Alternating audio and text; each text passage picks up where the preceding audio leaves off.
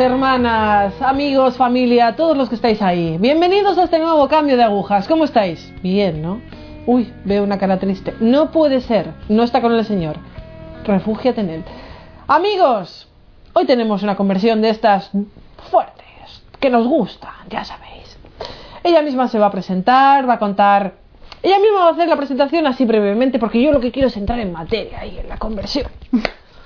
Bueno, me llamo Michelle Araujo, tengo 21 años, soy de Ecuador y soy candidata de las siervas del hogar de la madre.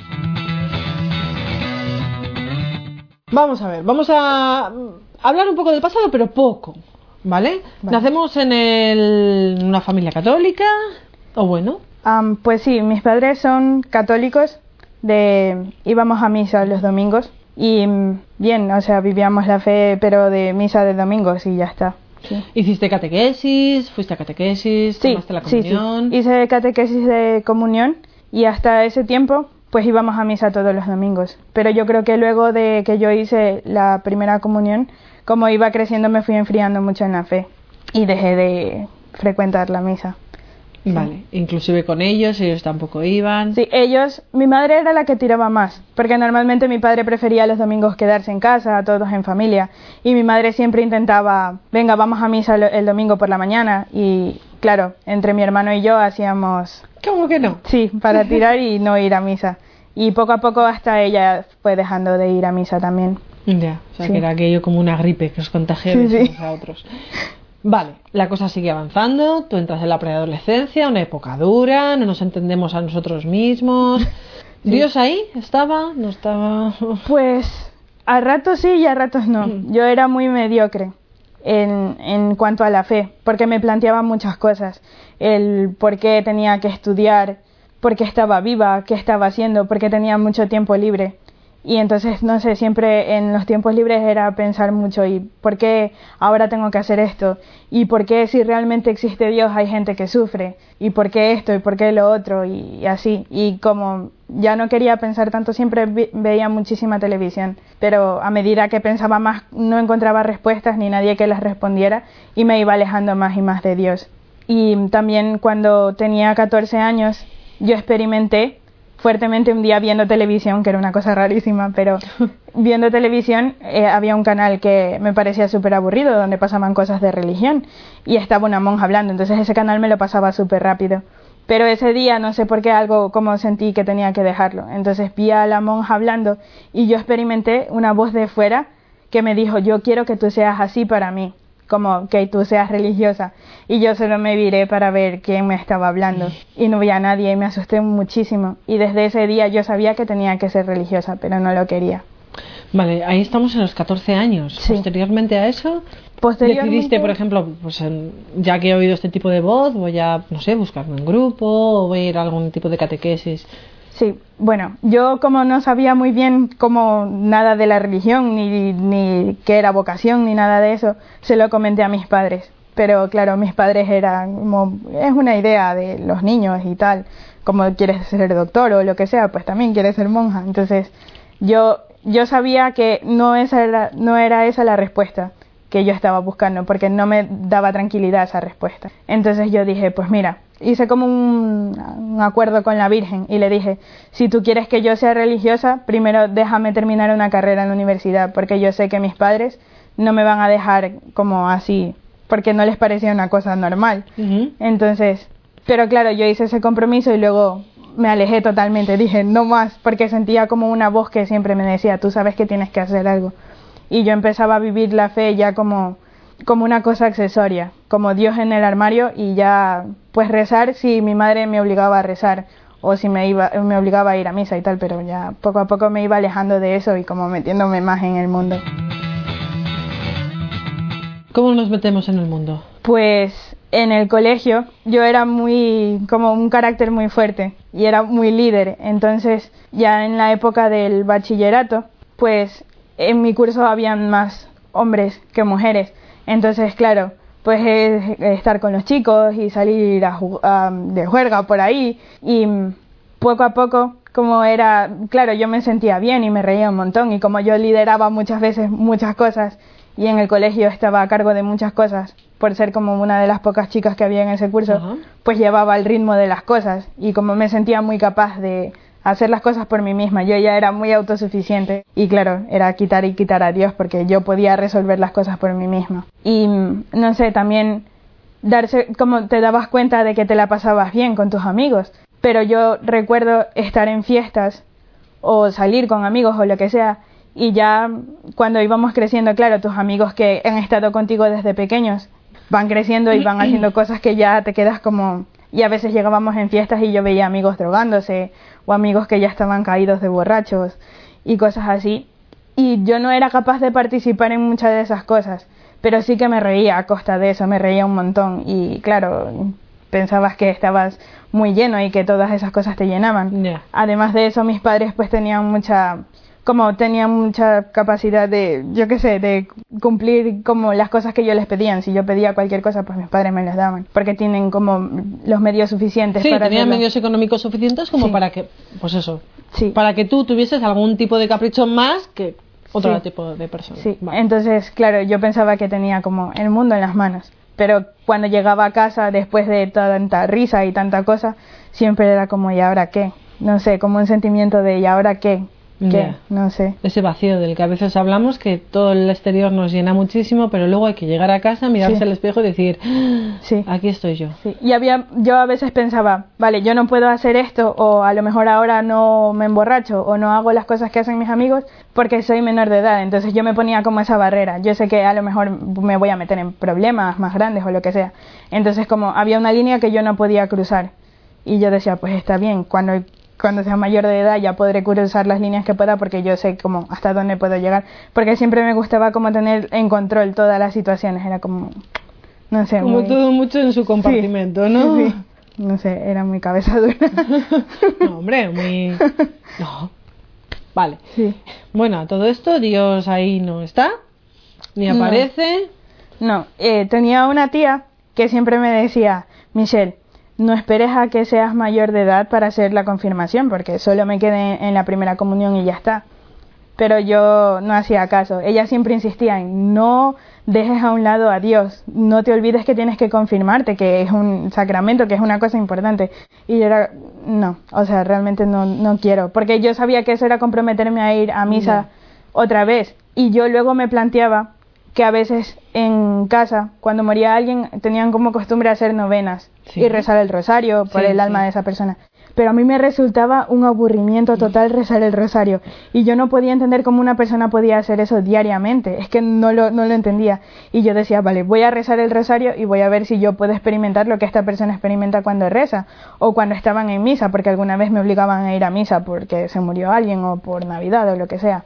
Y yo estaba en misa y yo veía a la gente rezar con tanta devoción y digo, es que yo no lo siento, no experimento a Dios, es que a lo mejor es que Dios pasa de mí y realmente por eso no, no sé, no puedo vivir con Dios o lo que sea, porque me parecía un aburrimiento total rezar el rosario y digo, es que no, no lo entiendo. Entonces, claro, como no lo entendía, las cosas que yo no entendía, a un lado. ¿Terminas tu secundaria y tu bachillerato? Sí, sí. Y entonces pues ya, claro, terminé el colegio con honores y tal pues más iba creciendo como mi orgullo de yo puedo, yo sé, yo puedo hacer esto por mí sola y tal. Entonces, claro, a la época de decidir ya que iba a estudiar, estaba indecisa porque tenía como que llenar, quería llenar eso. El hueco. Sí.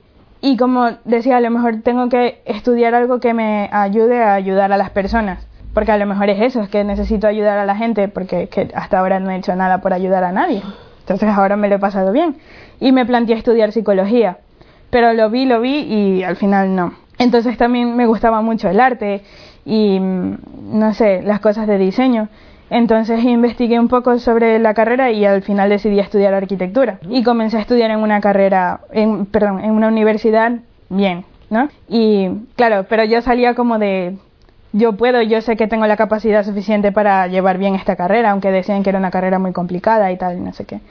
Pues cuando comencé a estudiar comencé a tener muchísimos problemas con los horarios, porque era una carrera muy pesada. Entonces, casi siempre tenía horarios de clases por las noches y tenía muchísimos deberes. Luego del estrés de no poder sobrellevarlo y de ver que estaba fallando, me sentía tan mal y me di cuenta que no iba a poder llevar la carrera, que estaba perdiendo todas las materias y tuve que dejar a mitad de semestre la universidad. Y yo ahí recuerdo experimentar como un enfado, pero no sabía con quién enfadarme, porque claro, me enfadaba conmigo, pero yo sabía que había dado todo lo que podía dar en la universidad, como me había dedicado de lleno a estudiar para poder hacerlo, pero no, no, no da, o sea, es que no, podía. Entonces, luego, claro, pues me enojé con Dios.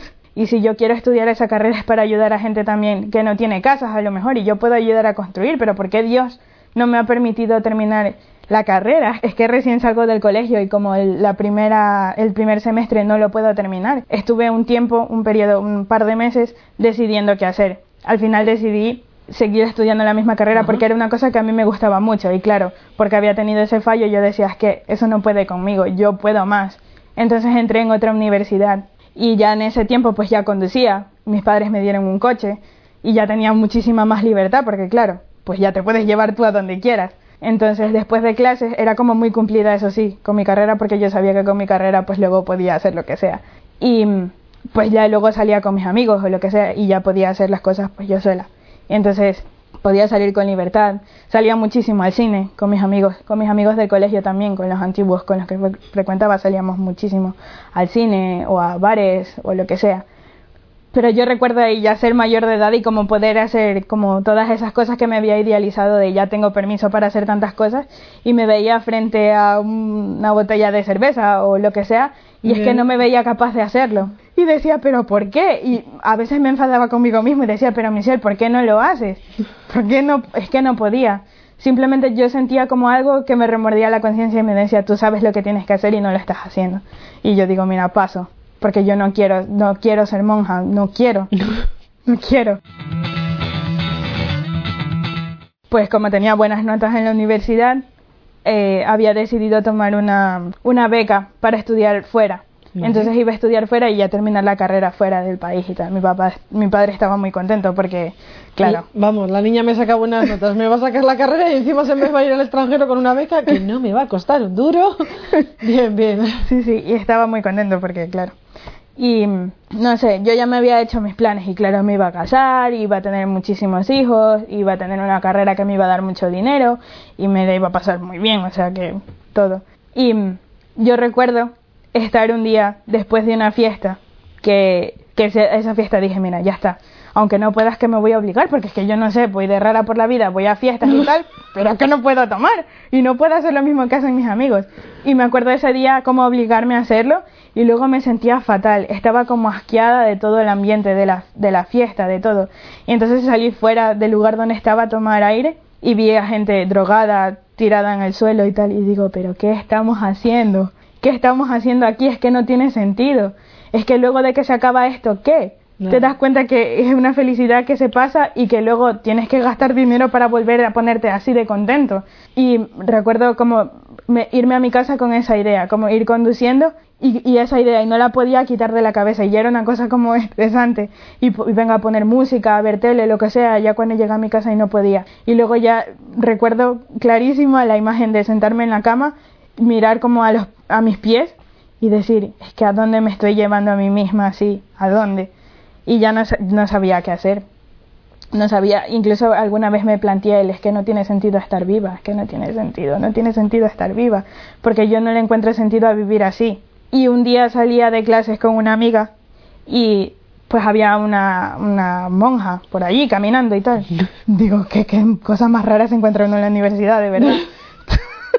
porque claro, yo nunca como había... la universidad. claro, no tenía ni es que no tenía ni idea de nada. Entonces, pues había una monja por ahí caminando, de repente la vimos por otro lugar y de repente veíamos que venía hacia nosotras. Apariciones. Y entonces yo digo, que nos va a decir algo, que nos va a preguntar algo, lo que sea. Pues yo comencé a caminar más rápido porque digo, a mí una monja que no me hable porque me dan un poco de miedo, la verdad. entonces se acercó esta hermana y nos invitó a una reunión y nos preguntó como nos saltó de una y dijo, eh, chicas, ¿quieren ser mujeres de verdad? Y yo me quedé como, espera, una monja me está preguntando que si quiero ser una mujer de verdad. Una monja que si quiero ser mujer de verdad. Es que no lo pillo, no lo pillo. Entonces, claro, nos invitó a la reunión. Yo me quedé con esa frase de que me parecía súper irónico que una monja pensara que nos podía enseñar a ser mujeres de verdad. Entonces, Pues yo dije, claro, le dijimos, sí, sí, vamos a ir, pero en mi cabeza era como, absolutamente no. O sea, no tengo tiempo para perder para ir a hablar con una monja que nos quiere enseñar a ser mujeres de verdad. Que no, que no. pero mi amiga tenía muchísimo interés en saber de qué hablaban estas monjas. Y venga, Michelle, que vamos, que no sé qué, que a lo mejor nos sirve para crecer, a lo mejor pues nos da algo que no tenemos ahora. Y yo, que no, que no, ¿qué paso yo de escuchar a una monja darnos un rollo ahí del papa y tantas cosas? Porque además de eso teníamos clases de historia de la arquitectura y hablaban fatal de la iglesia. Entonces, claro, nos estaban formando con una idea totalmente contraria a Dios. Entonces yo ya no quería saber nada. Pero ella insistió tanto que quería ir conmigo. Entonces dije, vale, vamos. Fuimos a la reunión y me acuerdo que cuando entraron las hermanas en, la, en, en el salón de clases, me quedé como, no sé, dije, ¿cómo pueden estas mujeres ser tan felices si se han ido a meter en un convento o lo que sea y ahora se dedican a Dios sabe qué y a rezar el rosario que es un rollo? Y rezan el rosario todos los días, todo el día y son felices, pero es que mira las que felices están. Y yo salgo allí a hacer las cosas que según yo me van a hacer feliz y es que soy más triste que otra cosa. Y entonces hablaron justo en esa reunión del sentido de la vida. Y a, y a medida que iban planteando cosas yo era como, es que es verdad, es que tienen razón. Pero por fuera, como siempre, el aspecto de... Impasible. Paso, o sea, me da igual.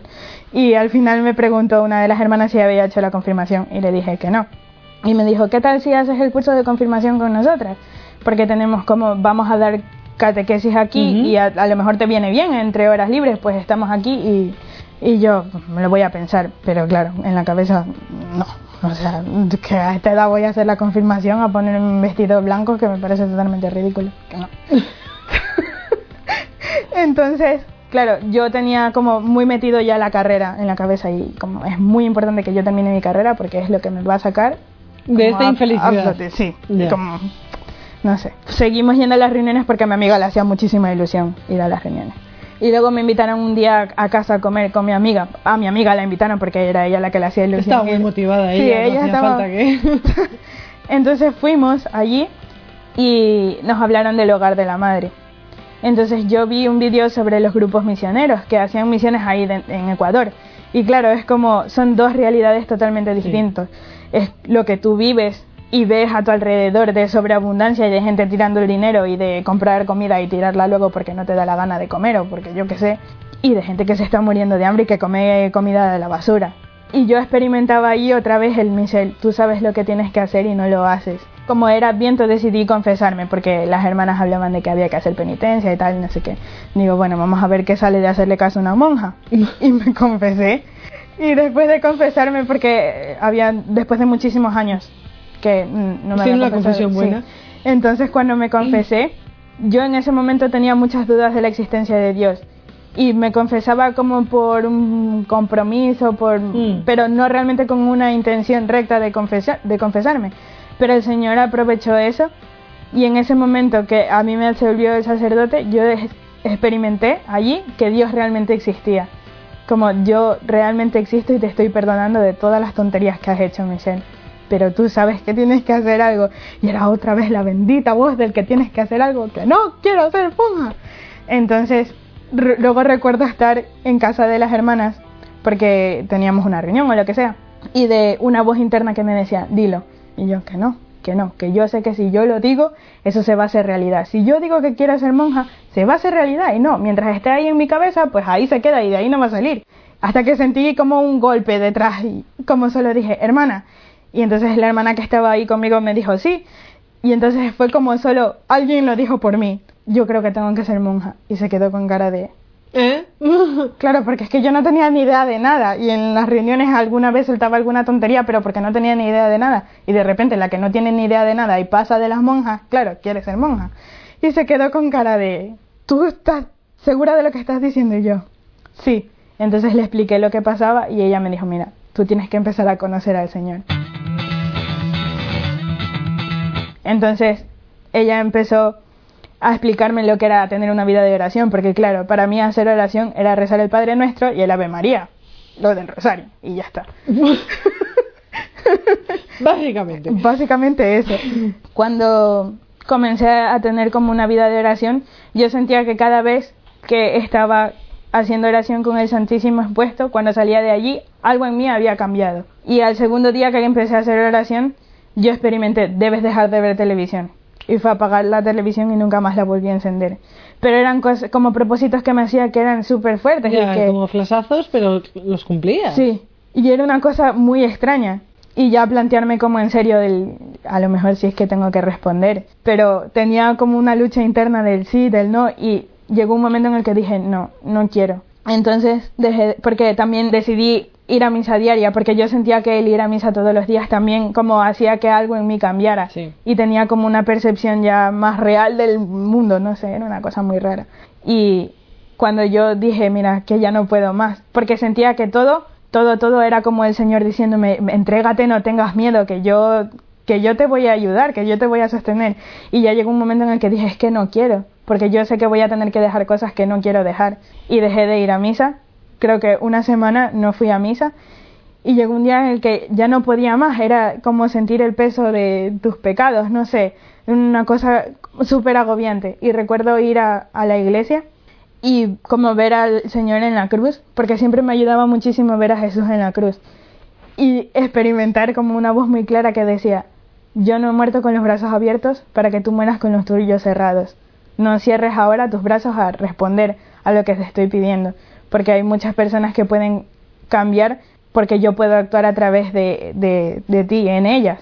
Y yo es que no, es que me da miedo, es que no quiero, porque es como dejar todo lo que conoces y lanzarte al vacío. Y era como, no sé, era como una conversación con el Señor y decía que allí el final del vacío está mi mano, pero ten confianza. Fui a hablar con un sacerdote de esa parroquia y él me dijo, yo tengo muchísima experiencia con jóvenes, porque tenía 80 años, y me dice, yo sé que tú no vas a ser feliz hasta que tú no le respondas al Señor. Y el Señor te está llamando y muy fuerte y tienes que responder porque es una responsabilidad. Porque dijo como el Señor me ha hecho a mí responsable de luego yo responder por tu alma. Entonces responde. Él me comenzó a ayudar también mucho y como no sé, era también mi confesor, entonces claro, también me iba formando con él, pero siempre se reía de mí porque decía, es que no tienes ni idea de nada, si te pregunto quién fue primero, si Moisés o Abraham, es que no vas a tener idea, no tienes formación. ya llegó un momento en el que yo dije, mira, tengo que tomar una decisión. Entonces llegué a vivir a casa de las hermanas y también fue un cambio como... Pero eso también me ayudó a madurar mucho, porque ayudaba mucho a las hermanas. Entonces yo podía ver como en primer plano el sufrimiento de otras personas a las que ellas ayudaban y decía, claro, es que hay algo más importante. Entonces decidí, como ya está, venga, tengo que entregarme. Y fue dejar el coche, tuve que dejar la carrera que fue lo que más me costó porque tenía un apego a la carrera porque era como yo sé que puedo y que eso me va a ayudar a mí a hacer. Y nada pues ya comencé como a acercarme más al Señor y estaba haciendo la catequesis de confirmación pero no me animaba a dar el paso no me animaba porque tenía mucho miedo. Y mm, al final cuando me confirmé fue el Espíritu Santo que me dio como un y y yo dije es que es ahora o nunca que si no me entrego ahora no lo voy a hacer nunca decidí allí entrar de candidata. Yo no tenía como una certeza de, de, wow, siento al Señor y sé que me llama y tal, pero yo sabía que yo había antes entendido que el Señor me llamaba y que Dios no jugaba con las almas, era una cosa que había aprendido. Y, y decidí entrar de candidata. Entonces entré y fue como realmente darte cuenta de que cuando te fías del Señor, el Señor va haciendo las cosas por él.